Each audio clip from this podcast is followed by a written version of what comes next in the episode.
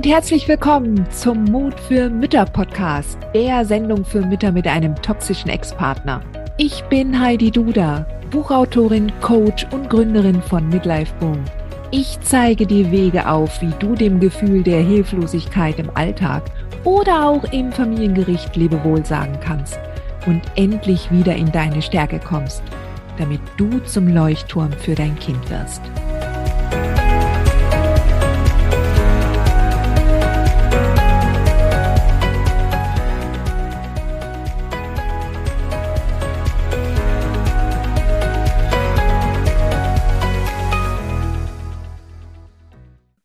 Hallo und herzlich willkommen zu einer neuen Folge der Frag Heidi Runde. Eine Mama hat mich gefragt, Hallo Heidi, wie bereite ich mich am besten auf eine Tandem-Elternberatung vor, was auch eine Mediation ist? Sie ist noch nicht gerichtlich angeordnet, aber ich bin sicher, die kommt. Was muss ich beachten? Tja, was musst du beachten bei einer Mediation? Ich empfehle den Mamas immer, die in eine Mediation gehen, erst einmal ihre Erwartungshaltung weit, weit zurückzuschrauben. Ja. Vielleicht bist du ja sogar ganz am Anfang selbst tätig geworden und hast dich voller Zutrauen in eine Paarberatung gestürzt oder hast selber eine Mediation angeregt und warst da voller Hoffnung, dass da ein Außenstehender dem Ex dann oder dem damaligen Partner noch die richtigen, den richtigen Weg zeigt oder beziehungsweise auch einmal klar und Tacheles redet und sagt, nee, nee, so geht das ja nicht. Mit einer solchen Erwartungshaltung wirst du mit einem toxischen Ex-Partner keinen Gewinn erzielen, ja, also das, da wirst du enttäuscht werden. Und deshalb sage ich immer, gerade wenn eine Mediation angeordnet wurde, egal ob es jetzt eine Tandemberatung ist oder, oder eine Mediation, geh rein und erwarte in erster Linie, dass die dritte Person, der Außenstehende, tatsächlich das Beste erreichen möchte für euch beiden. Ja, und dass er auch neutral sein wird. Also das erwartest du erst einmal. Das ist die Erwartungshaltung. Ja. Und dann würde ich mich eigentlich erst einmal so ein bisschen, wie soll ich sagen, zurücklehnen und mal gucken, wie sich das entwickelt. Ja. Also nicht mit einer Haltung da reinzugehen und zu sagen, okay, jetzt erzähle ich erst einmal alles, was da Sache ist und, und will da auch gleich heute noch eine Lösung. Ja, also ich glaube, wenn du da so einen Druck hast, dann wirst du da sehr ernüchtert, eine, eine sehr nüchterne oder ernüchternde Erfahrung machen. Ich persönlich glaube nicht, dass Mediation überhaupt etwas bringen mit einem toxisch-narzisstischen Ex-Partner. Ja.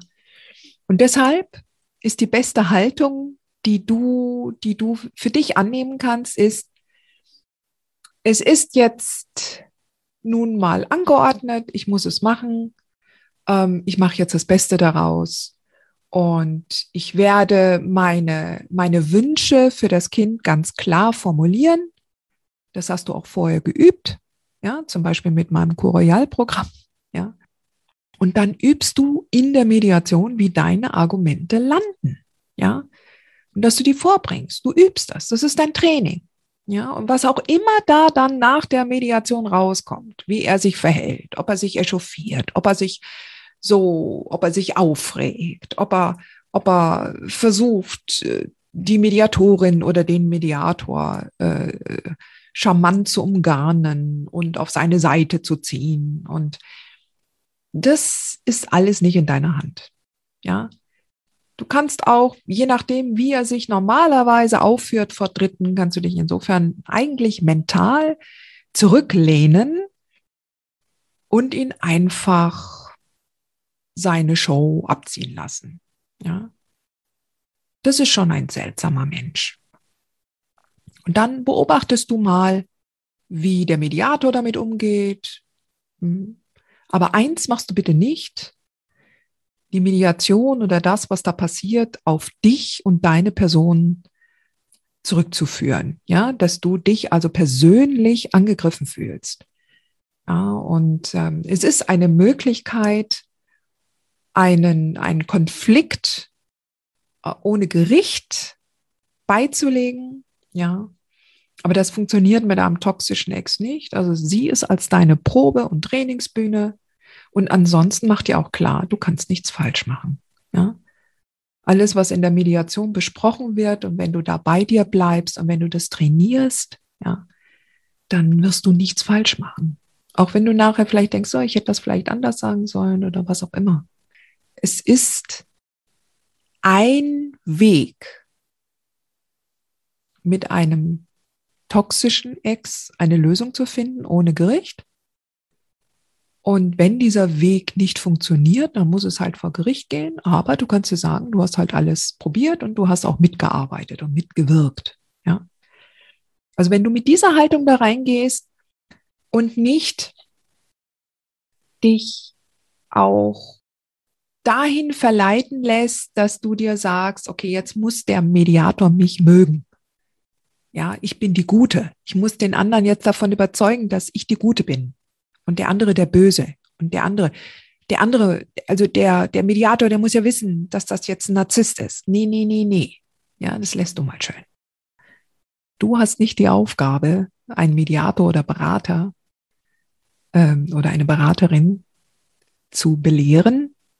Lass sie das mal selber rausfinden. Und du konzentrierst dich einzig und allein auf das, was deinem Kind jetzt in dieser Konfliktsituation oder in den Konfliktfragen, die da in der Mediation besprochen werden sollen, was das Beste für dein Kind ist. Okay? Sehr gut. Hat dir diese Folge gefallen? Dann freue ich mich, wenn du diesen Kanal abonnierst, damit du auch keine neue Folge mehr verpasst. Und solltest du noch nicht den Mutmach-Freitag abonniert haben, dann lade ich dich herzlich ein, das hier auch nachzuholen. Du findest in den Show Notes unten den Link dazu. Der Mutmach-Freitag ist etwas ganz Besonderes. Jeden Freitag bekommst du dann in deine E-Mail-Inbox eine Information, wenn ich jetzt zum Beispiel einen neuen Blogartikel geschrieben habe oder du erfährst weitere hilfreiche Tipps und Werkzeuge, die das Wochenende für dich einläuten. Ich freue mich, wenn du mitmachst und wünsche dir noch einen wunderschönen Tag.